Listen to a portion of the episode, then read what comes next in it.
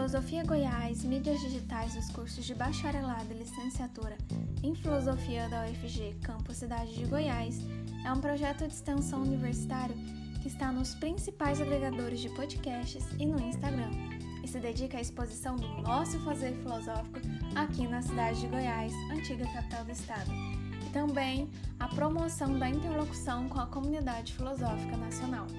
O canal de podcasts Filosofia Goiás promove entrevistas e exposições orais variadas, seminários de pesquisas, webséries e debates sobre os mais variados temas de filosofia. Com discentes, professores e pesquisadores dos cursos de bacharelado e licenciatura em filosofia da UFG, Campus Cidade de Goiás, e com convidados de outras universidades e de todas as partes do país. Além de ampliar os debates filosóficos, o Filosofia Goiás pretende promover a interlocução com instituições congêneres e diálogos filosóficos que transitem entre a tradição do pensamento filosófico e as questões do nosso tempo. Também, o próprio fazer filosófico no ensino, na pesquisa, na extensão e na formação para a docência são tematizados aqui. Nós convidamos você a acessar e se inscrever em nossos canais de mídia no Spotify, Google Podcasts e tem mais agregadores de podcasts e também no Instagram. Meu nome é Janaína Teodoro e no episódio de hoje apresentamos a primeira parte do episódio Filosofia e Extensão Universitária. Participam deste episódio Ricardo de Andrade, da UFRB, Giovana Monteiro, também da UFRB, Cícero Oliveira, UFG, Felipe Martins, UNB, e Janaína Teodoro, UFG, conversam sobre o sentido e as contribuições das atividades de extensão universitárias em filosofia.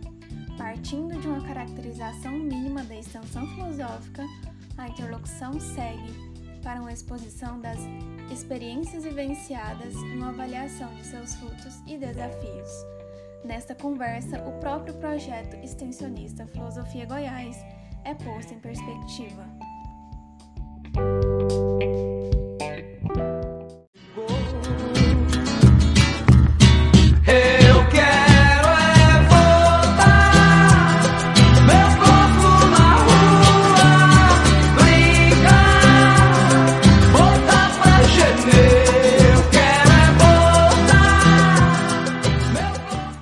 Bem, saudações a todas e a todos que estão nos ouvindo.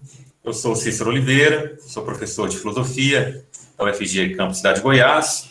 Essa é mais uma edição do Filosofia Goiás e hoje nós fazemos aqui um bate-papo, uma, uma rede de conversa entre a equipe do, do Filosofia Goiás e dois ilustres convidados da Universidade Federal do Recôncavo da Bahia. O tema da nossa conversa é extensão universitária em filosofia.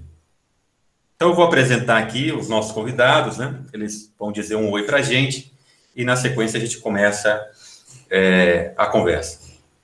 É, Ricardo Henrique Rezende Andrade, professor na UFRB. Seja bem-vindo, Ricardo.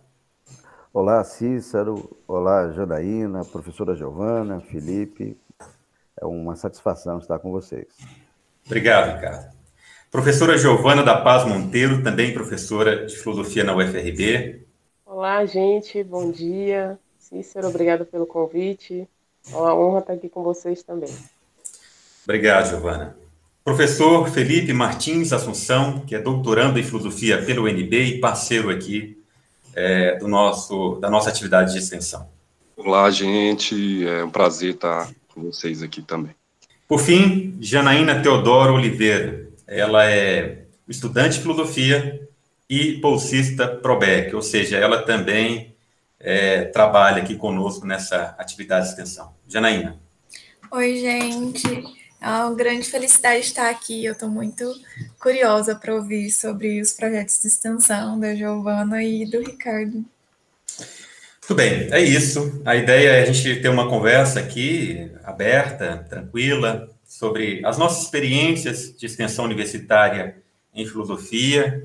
E eu avalio que são muitas, né? É, convidamos o professor, é, o professor Ricardo e a professora Giovana, porque sabemos do trabalho, né, de longa data que eles têm com atividade de extensão e trouxemos também aqui a nossa equipe. Falta só o professor Gonçalo, né?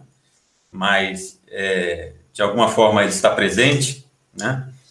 É, mas a ideia é a gente se reunir aqui para conversar, dividir experiências, né? E tirar dúvidas também, e ao mesmo tempo compartilhar essa conversa é, com quem tem interesse. Espero que seja, eu tenho certeza que vai ser uma boa conversa. Então é isso. É, eu, eu proponho que o professor Ricardo comece dizendo alguma palavra a respeito da extensão universitária, né? É, qual é a proposta da, da extensão universitária, pouco o desafio também da extensão universitária. Ricardo, fique à vontade. Então, Cícero, eu, eu queria falar sobre a extensão universitária em filosofia, de modo particular. É, nós que estudamos filosofia, conhecemos a história da filosofia, bem sabemos o quanto foi difícil o relacionamento entre os filósofos e o Estado, os filósofos e a sociedade. Essa tensão ela marca o início da história da filosofia desde sempre. O filósofo quase sempre concebeu um mundo, a organização política, o Estado, onde coubesse esta figura, este personagem é, frequentemente incômodo, frequentemente mal compreendido. E isso, é, ao longo de, de, todos esses tempos, na modernidade, aparece esta figura, o filósofo como um personagem público, não é? Ele sai dos mosteiros, onde convivia de forma reclusa com os amigos da sabedoria, e no espaço público essa tensão ressurge entre os filósofos modernos, até que a universidade os abriga, né? até que surge essa essa institucionalização da filosofia acadêmica, e isso, de, certo, de certa forma, trouxe, trouxe prejuízos e, e ganhos para a filosofia. Mas conversar com aquele que não é filósofo, conversar com o cidadão, informar sobre a filosofia, sempre foi, de algum modo, é, é, uma forma de garantir a sobrevivência da comunidade, dos interessados em filosofia. É? Durante o período moderno, os filósofos tinham outras ocupações, mas logo em seguida o filósofo se tornou essencialmente um professor universitário.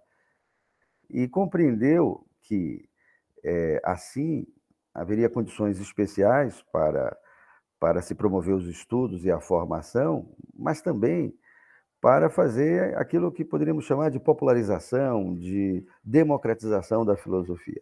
Porque, afinal de contas, é, num Estado é, tecnocrático, às vezes autoritário, o que justificaria é, a manutenção desta ociosidade do filósofo, né? se não um processo de domesticação também da filosofia, e, ao mesmo tempo, na perspectiva do filósofo, é, a sua salvaguarda era e é, continua sendo sempre é, a tolerância política e também o reconhecimento social.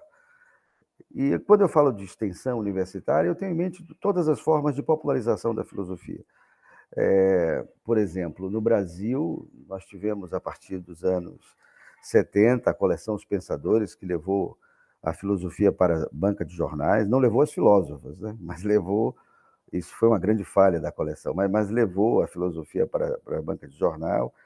os professores das universidades, dos programas de pós-graduação, passaram a publicar com frequência nos jornais, na imprensa, aparecer no rádio, na televisão. Aliás, antes disso, na Europa já havia bastante né, a presença da filosofia no rádio, a gente sabe disso é, e na TV, enfim, dentro daquelas condições que não são as mais acolhedoras para a prosa filosófica, mas de todo modo sempre houve, e aqui no Brasil de um modo especial, a partir dos anos 70, a preocupação de que a filosofia estivesse circulando no espaço público. Esta consciência no Brasil, ela se torna mais aguda nos anos 70, justamente porque, em razão da ditadura militar, que não expulsou a filosofia do ensino médio, a filosofia saiu um pouco antes, mas apagou a, a, as marcas da filosofia no ensino médio, o retorno da filosofia ao ensino médio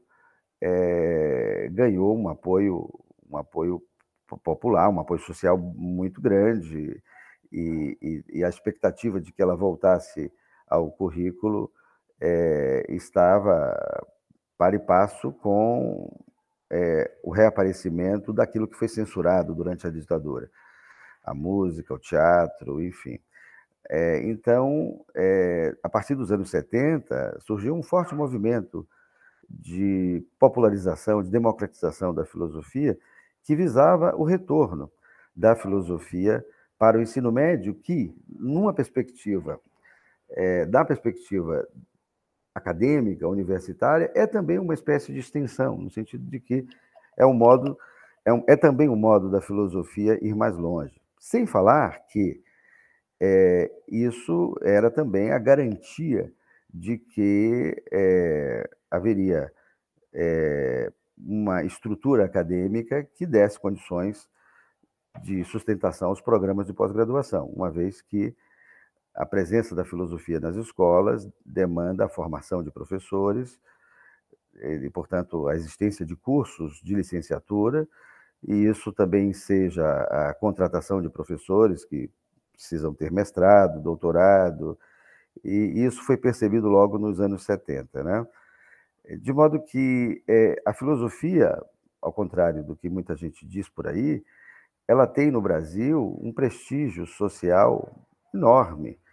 Não pensem que só que, que, que, que filosofia no ensino médio está em todo lugar do mundo. Não, é uma tradição que tem a ver com Portugal, com França, com Brasil e outros poucos países têm a filosofia no ensino médio. Poucos países têm é, tanta publicação em filosofia, tanta produção e circulação de textos filosóficos como um país e um carinho, um, um, um apreço é, disseminado pela sociedade, que acredito que se deve muito ao esforço de professores de filosofia universitários e, e professores também do ensino médio, que ajudam a filosofia a ir um pouco mais longe. Né? O risco sempre foi a, a, vulgaridade, a vulgarização. É uma expressão que os nossos colegas da ciência usam sem muito escrúpulo, mas que para nós é, soa desafiador pensar em um termo como vulgarização da filosofia, porque a gente sabe que a perda da qualidade na exposição, quer dizer, é, a simplificação, ela é algo que também vai é, um pouco contra o que se é, compreende como filosofia, como um exercício de máxima excelência. Então, muitas vezes é, esse é o desafio que se coloca a uma extensão em filosofia, é exatamente o de é, conseguir comunicar com fidelidade, com é, compromisso intelectual, sem que as coisas é, descambem para uma, um discurso que confunda a filosofia com qualquer outra coisa. E, na minha opinião, isso tem sido ainda assim bem, bem realizado ultimamente com a pandemia e mesmo antes da pandemia, é, muitas atividades foram colocadas na rede social, onde, enfim, há de tudo, né? E, e muitos professores e professoras se notabilizaram exatamente é, com, é, mesmo com a, a, a resistência é, interna da universidade, muitos professores oriundos das universidades se tornaram figuras populares na, na internet com palestras, cursos, o que, sob meu ponto de vista, foi muito bom, muito bom. A maioria deles são professores de muito boa qualidade e é preciso ter clareza é, da distinção de tarefas entre o professor e o pesquisador. Nós, na universidade, somos pesquisadores, professores, extensionistas, trabalhando com atividades administrativas, é muita coisa. Não é possível na minha opinião, ser bom em tudo. Há quem tenha mais vocação para o ensino, para a extensão, há quem tenha mais vocação para a pesquisa. E, e eu, eu, eu me incomodo quando eu ouço alguns colegas falarem mal dessas coisas, porque eles olham para aqueles profissionais e cobram deles é, uma excelência na investigação filosófica, quando, na verdade, o trabalho que eles estão fazendo é de outra natureza. E toda vez que eu, que eu ouço criticarem esses personagens, eu sinto que a crítica bate mesmo na figura do professor. Tá bom, Ricardo. Eu acho uma excelente reflexão é, esse esforço de pensar a extensão universitária é, para além dos limites institucionais da universidade, né? É, a extensão universitária, eu acho que é muito mais, né, do que a proposição de um projeto formal, né, que passe pela universidade, né? E eu também acho que é uma boa forma, assim, da gente é, começar uma conversa, né? É, são os diferentes caminhos, né, que a que a, a, a filosofia faz, né, é, pelo meio social, né, é, é servindo-se de, de uma edição, né, é, de amplo acesso, né, é, das obras filosóficas clássicas, inclusive, né, ainda está ainda em atividade, né, a Folha recentemente reeditou, né, a proposta dos pensadores, né, de certa forma, né, reeditou a proposta dos pensadores, é uma proposta, de, de fato, que tem já bastante uma vida longa no Brasil, né? E eu acho que é uma boa forma de pensar a extensão universitária.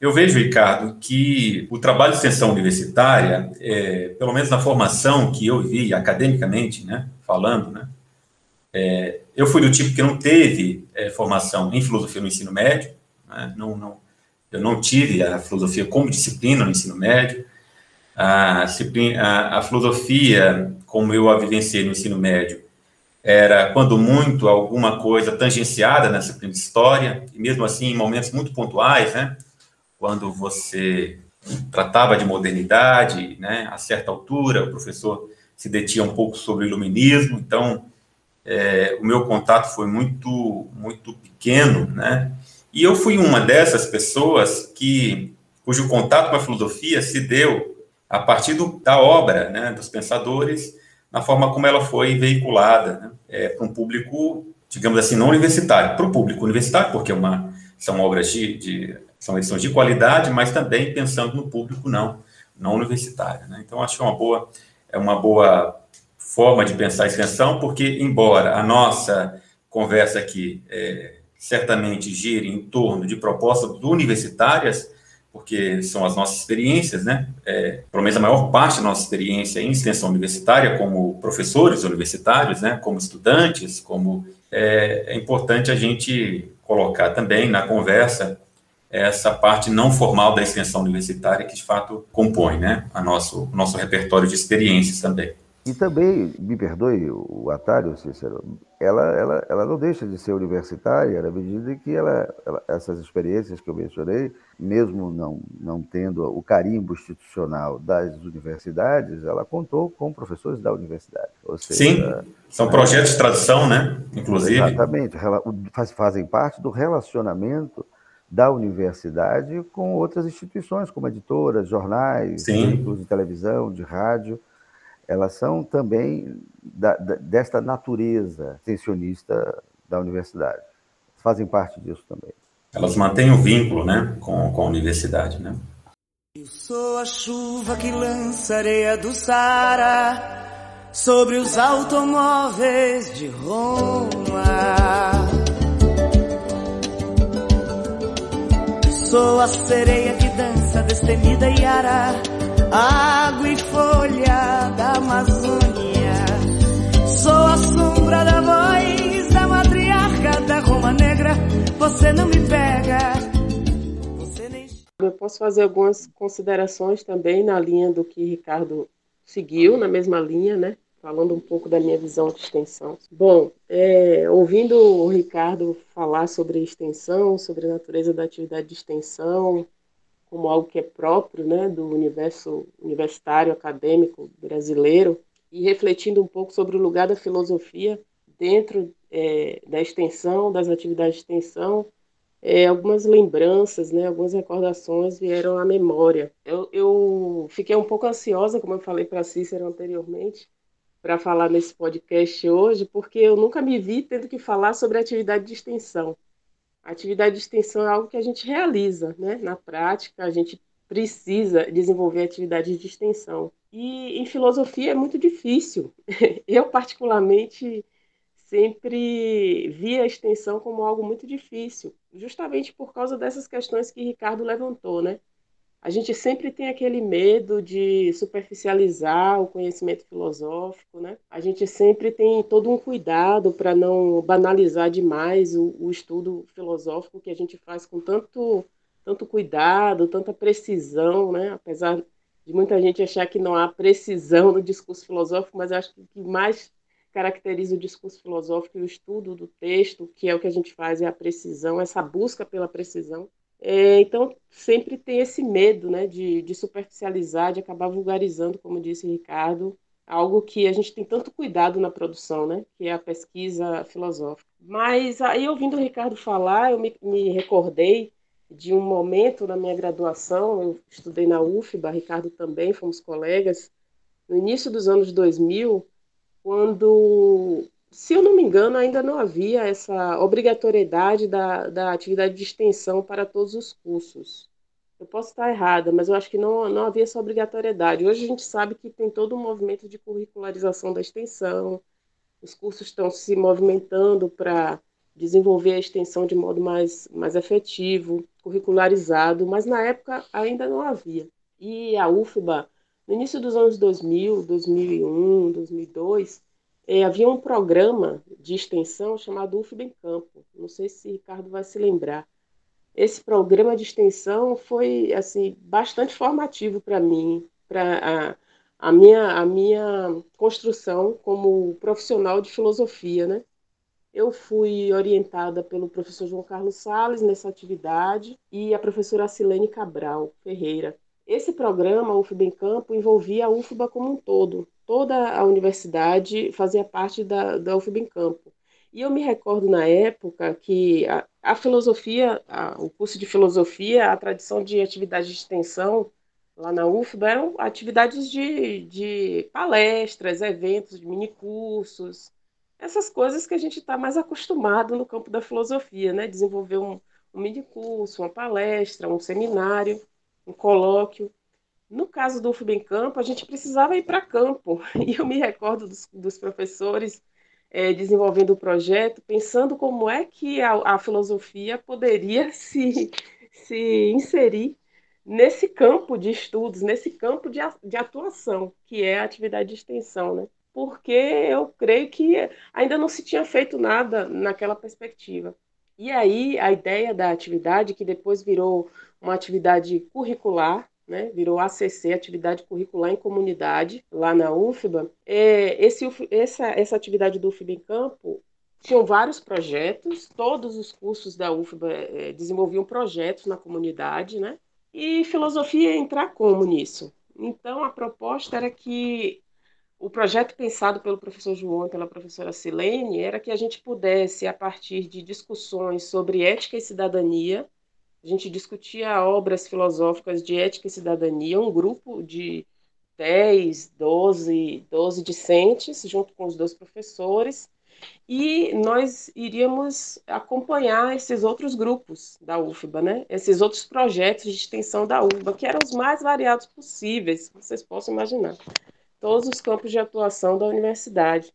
E a ideia era que a gente pudesse é, observar, na verdade a gente era mais observador, né, os estudantes, observar dentro dessas outras atividades desenvolvidas é, questões relacionadas à ética e cidadania, como essas questões apareciam, né? Como a gente, como esses projetos estavam é, vivenciando essas questões e lidando com essas questões. E eu me recordei agora que interessante Ricardo ter falado que as filósofas ficaram fora da coleção dos pensadores. Isso é um, um, um movimento que tem sido feito para recuperar né, o pensamento dessas filósofas, para dar visibilidade ao pensamento delas. E eu me recordei agora que nesse, nessa atividade nós estudamos duas filósofas, é, Agnes Heller e, e Hannah Arendt. Foram as obras que a gente estudou, A Condição Humana e da Agnes Heller, eu não me recordo o nome do texto, mas eu me recordo que foi a primeira vez que eu tive contato. Eu acho que em todo o meu curso de filosofia foi o único momento em que eu tive contato com, com filósofas. Foi nessa atividade de extensão, campo. Então, essa atividade, ela me marcou muito. e me fez perceber que é possível sim fazer atividade de extensão em filosofia, não apenas do modo tradicional, como a gente imagina, né? Imediatamente a gente imagina que extensão em filosofia é seminário, é palestra, mas que a gente podia sim fazer atividades de observação e a partir dali produzir textos, produzir artigos, produzir discussões e de alguma forma também é, desenvolver uma, uma atividade interdisciplinar, porque muitos de nós, cada um estava envolvido com um projeto diferente. Eu mesma participei de uma atividade que acompanhava um projeto de letras, do curso de letras, que trabalhava numa instituição de Salvador chamada SEDECA, que era uma instituição que atuava com crianças e adolescentes que passaram por abuso sexual. E eram oficinas literárias para essas crianças. Então foi uma experiência riquíssima. Alguns colegas acompanharam atividades de curso antropologia, iam para terreiro. Então foi algo assim riquíssimo. E eu tenho certeza que essa atividade de extensão marcou a minha formação. E pensando nela, é, eu acho que eu, um, um, pouco da inspiração dessa atividade veio também para os projetos que eu tento desenvolver de extensão aqui na, na UFRB. É, atualmente, a gente tem enfrentado esse desafio de fazer extensão na pandemia e a gente acaba ficando muito limitado né, a esse espaço aqui do, do remoto. Fica muito limitado à tecnologia, às condições de conexão e tudo isso e limitado a esse formato mesmo da palestra, do minicurso. Eu sinto falta da gente poder ir para a praça, né? Ricardo falou sobre essa, essa coisa do filósofo, é, quem trabalha com filosofia geralmente é professor de filosofia, está inserido dentro de uma instituição, é, produz pesquisa, produz é, produção literária, né, produz texto, produz artigo, mas é, quando eu penso na atividade de extensão em filosofia, eu penso como algo natural a filosofia, como algo que, que deve ser encarado como uma atividade natural do, do filosofar. E aí me recordo é, da, da própria experiência socrática, né, de fazer filosofia na praça, de discutir filosofia na praça. E é isso que a gente tem tentado fazer aqui. E vamos tentar retomar depois desse período pandêmico, né? Tomara. Então, a, a, o, o, professor Ricardo e a professora Giovana falaram muito do, é, de um certo receio da filosofia pela simplificação, né? É, isso tanto na, no ensino médio, né? No, pensando no ensino médio como uma forma de extensão, como o professor Ricardo disse, né? Mas também na atividade de extensão propriamente dita, né? A gente, e eu fico pensando quanto a própria a nossa própria formação acadêmica não alimenta esse receio, né? A gente tem um certo academicismo, e o professor Gonçalo poderia estar aqui nesse momento, né? Que eu acho que ele dedicou boa parte das obras dele sobre esse tema, né? É, de como é possível fazer filosofia sem é, ser um acadêmico é, excessivamente, né? E então isso tudo me faz pensar também do quanto está ausente na nossa formação, desde a graduação, essa atividade de extensão, é, é, obrigatoriamente, né? O quanto que a gente está preparado para, nesse momento, estar, é, tá, de fato, elaborando essas atividades de extensão. A gente não tem formação nenhuma, né, durante a nossa, a nossa graduação, para esse tipo de atividade, né? Então, é, pensar na reformulação dos componentes curriculares da filosofia, né, inserindo obrigatoriamente atividades de extensão, acho que é uma tarefa necessária, assim, até para a sobrevivência da filosofia. Né? Então, queria ouvir vocês sobre esse tema da formação mesmo, né? Trabalhei o ano inteiro, trabalhei o ano inteiro na estiva de São Paulo, só para passar fevereiro em Santo Amaro, só para passar fevereiro em Santa Amaro. Odiei, odiar, odiei. Eu acho que Giovana trouxe na, na, no comentário dela um, um ponto de vista importante também, quando se fala de extensão, que é a importância da extensão, não apenas para a sociedade, como um tipo de resultado da vida acadêmica que se leva para além dos muros da universidade, e se compartilha com, com a, sociedade, mas também na formação do filósofo bacharel, do filósofo licenciando, bacharelando, licenciando, porque, de fato, pegando o gancho da fala do Felipe, é, esta preocupação com um tipo de filosofia de gabinete, filosofia de sofá, tem tantas expressões que dão conta dessa ideia, dessa imagem de alguém que pensa isolado, sozinho e que dialoga apenas com os livros que lê e que frequentemente se sente desconfortável é, na convivência com o outro, de fato é uma imagem que dificulta é, dificulta o relacionamento da filosofia com a sociedade. É, e é fato que na história da filosofia no Brasil, o esforço realizado pela USP, que influenciou o modelo de ensino da filosofia acadêmico, quase todas as instituições do Brasil, foi um esforço de concentração e de relativo isolamento. É bem verdade que grupos importantes é, interdisciplinares surgiram durante esse período, por exemplo, o grupo de leitura de Marx, que envolvia sociólogos, economistas, filósofos, é um exemplo mais conhecido. É, havia também uma preocupação é, de planejar e refletir sobre as disciplinas de serviço, quando a filosofia ofertava componentes para os outros cursos, mas, não obstante, a marca do pianismo na formação é, da mentalidade acadêmica no Brasil, que o professor Gonçalo conhece como ninguém, é, de fato tem a ver com é, uma linguagem mais hermética, fechada, especializada, que remonta uma compreensão de, de, de conhecimento medieval. Né? Dizer, se algo que caracteriza o saber moderno é essa capacidade de integrar a teoria à prática, e foi isso que fez a Revolução Científica do século XVII, e é isso que marca o conhecimento e o pensamento educacional a partir da modernidade. Mas, como no Brasil, antes da USP, havia uma atividade filosófica é, que era essencialmente beletrista, diletante, a tentativa, e também por, pelo fato de que a nossa formação se deveu em grande medida às missões francesas e ao modelo francês de, de, academia, de universidade, houve esse esforço de concentração, de isolamento, que teve um intento profilático, ou seja, era necessário se estudar filosofia com seriedade, com rigor, e aí um certo fonsequismo né, foi ressuscitado, não é? uma, uma variante da escolástica, né? E isso se tornou basicamente o um modelo de ensino da filosofia, e essa dificuldade de conversar com o outro, acho que trouxe marcas, é, em particular, para a autonomia intelectual do filósofo brasileiro, que está mais interessado em comentar a filosofia europeia, americana, do que falar do Brasil, por exemplo. Né? Há um acanhamento intelectual. Quando, na verdade, quando viajamos para fora, todos eles querem ouvir é, querem nos ouvir falar de nós mesmos. Né?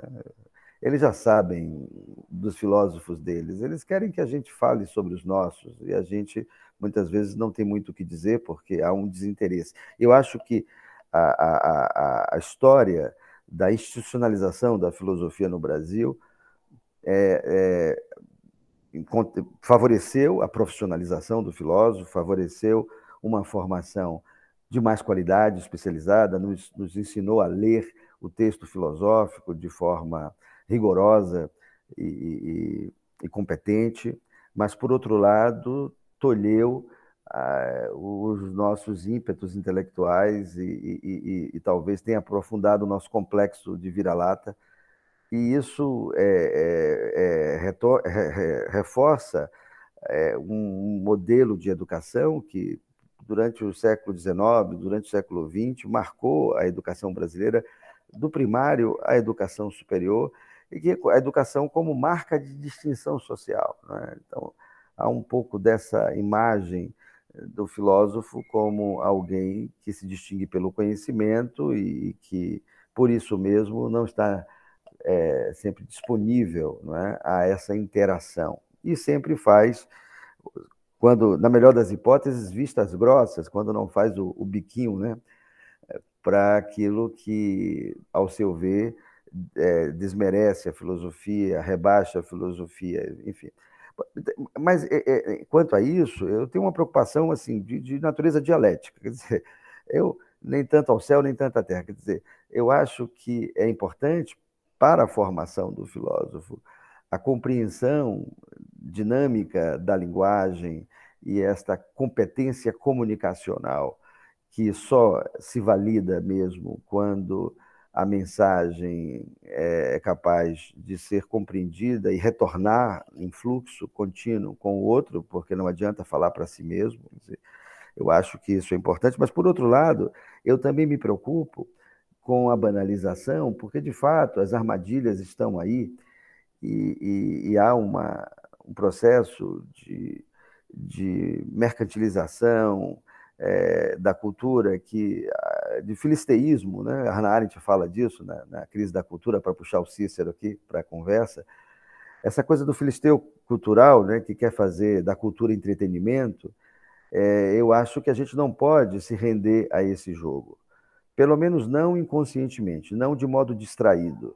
Eu, a professora Giovana sabe que eu fui um, um dos mais é, entusiastas da nossa frequentação no espaço público virtual desde antes da pandemia. Talvez eu tenha sido um dos primeiros a realizar eventos com participação internacional via internet, antes mesmo da, da pandemia nos obrigar a fazer isso. Quando veio a pandemia, eu também fui um dos que mais rapidamente aderiu a isso, dando até a impressão a alguns colegas de que eu, eu estava um, um, um tanto quanto inocente quanto a esse aspecto, digamos assim, de uma exposição que nos, nos, nos diminuísse, nos comprometesse muito mais do que nos ajudasse. Mas, por outro lado, eu acho que a nossa postura tem que ser sempre essa. O Felipe, muito, muito bem, nos chamou a atenção para isso. Né?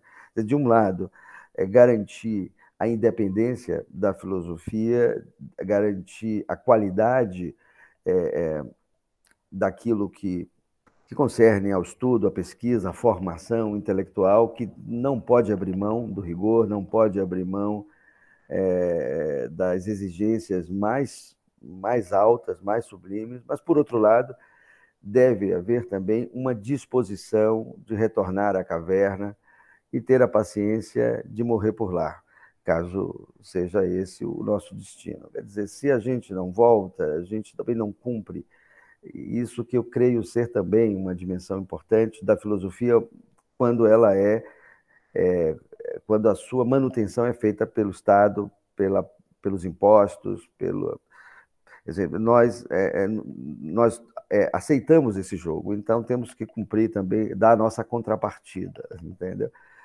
É, de certo modo, a gente deve comemorar o fato de que nos deixam em paz é, quando, quando nos períodos democráticos nos deixam em paz, nos deixam em paz, nos deixam trabalhar, fazer a nossa formação, é, não, mesmo que não prestando muita atenção no que a gente faz, no que a gente diz, deixam a gente. Isso é uma forma de cooptação também, claro.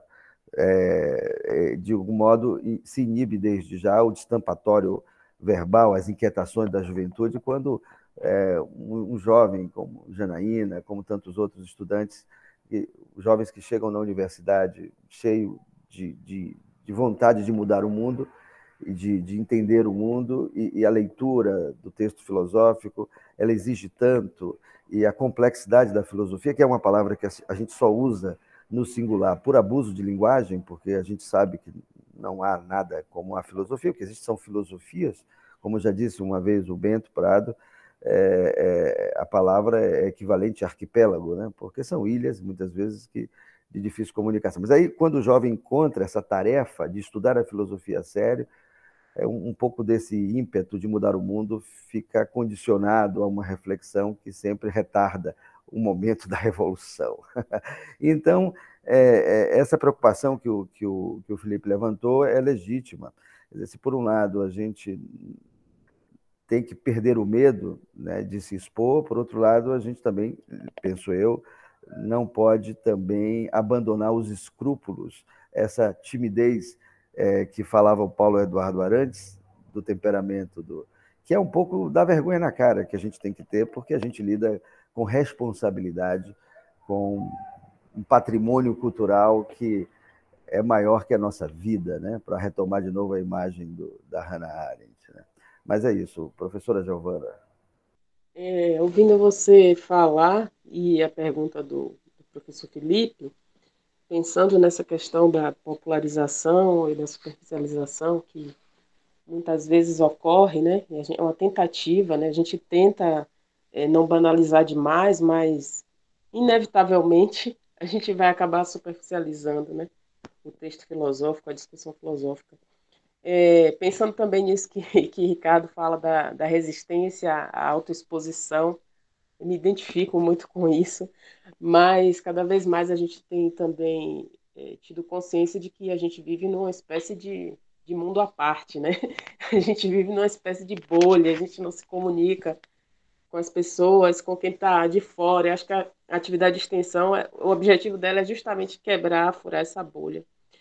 E aí eu fiquei pensando que essa superficialização é, da filosofia, por um lado, embora tenha seus pontos negativos, ela também tem um, um ponto positivo, que é justamente fazer essa, esse, esse chamado. Ela funciona como um chamado, né? Muitas pessoas, muitos alunos, muitos é, colegas, muitas pessoas que, com quem eu tenho contato, inclusive pessoas que nunca tinham escutado falar de filosofia e que por algum momento passou na praça e viu um café filosófico, viu uma filosofia de quinta, se interessaram por filosofia de boteco, se interessaram por fazer filosofia, por estudar filosofia, cursar o curso. A gente está aqui no, no, município, Amargosa, interior da Bahia. É um município pequeno, é uma cidade pequena e que muito muito religiosa, inclusive, né? Cidade que tem valores religiosos assim muito arraigados e que é muito difícil a gente fazer essa discussão filosófica, trazer essa discussão filosófica, mas de alguma forma é essa, é essa popularização da filosofia que tem, de alguma maneira, é, surtido efeito para que as pessoas se aproximem mais da universidade e para que muita gente se interesse por estudar filosofia, por fazer o curso, né, por entrar no curso de filosofia aqui. Então, eu acho que tem esses, esse lado positivo também. Tem dois lados. Tem o lado que a gente sempre vai se preocupar com a questão da superficialização, mas, por outro lado, essa superficialização pode ser só o caminho, a chegada, né? a porta de, de entrada mesmo, porque dentro da universidade, no curso, o contato com o texto vai ser fundamental, vai ser essencial. E, e, é como o Ricardo fala, né? há os diversos registros da filosofia, do ensino da filosofia. O professor de filosofia no ensino médio ele vai ensinar a filosofia de um jeito, não é do mesmo jeito que ele ensina na universidade. Quem está falando para um público na internet não vai falar do mesmo jeito que eu estaria falando é, numa convenção apenas com filósofos especialistas na área que eu estudo. Então, a gente também tem que saber adequar, como o Ricardo fala sempre, no, a nossa linguagem, a nossa forma. Isso, isso eu acho que é, um, é algo muito difícil de fazer, né? É, um, é uma, uma busca constante que a gente tem que ter de saber se comunicar de fato, né? saber transmitir o que a gente quer dizer. E no, no campo da filosofia isso é muito difícil. Eu acho que para quem consegue, é, eu, eu bato palmas para quem consegue fazer isso assim, de modo a não a não banalizar demais o vocabulário filosófico e o, o discurso filosófico mesmo, de um modo geral. Né? Mas a gente tem que tentar, a gente tem que tentar.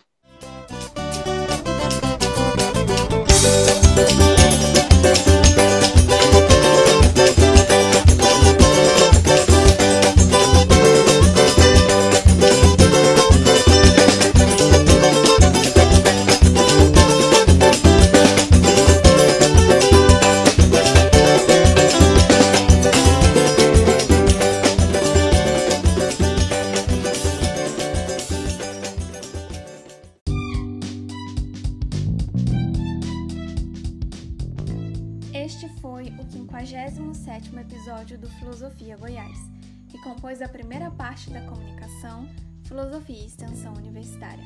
Colaboram ainda com Filosofia Goiás o discente Felipe Rodrigues Barbosa, Ingrid Thalissa de Brito, Janaína Teodoro Oliveira, José Otávio Abramo, Tiago Fernando Candales e o coordenador professor Cícero Josinaldo da Silva Oliveira e os professores Felipe Assunção Martins e José Gonçalo Arbirros Palácios. Nós somos o Filosofia Goiás, uma atividade de extensão universitária ligada aos cursos de bacharelado e licenciatura em Filosofia da UFG Campus Cidade de Goiás, antiga capital do estado. Além do Anchor, Spotify e Google Podcasts, você pode nos acompanhar no Instagram e entrar em contato conosco pelo e-mail filosofiargoiás.gmail.com Assinando Filosofia Goiás nos aplicativos de podcasts, você fica sabendo de cada novo episódio. Fique com a gente e até a próxima!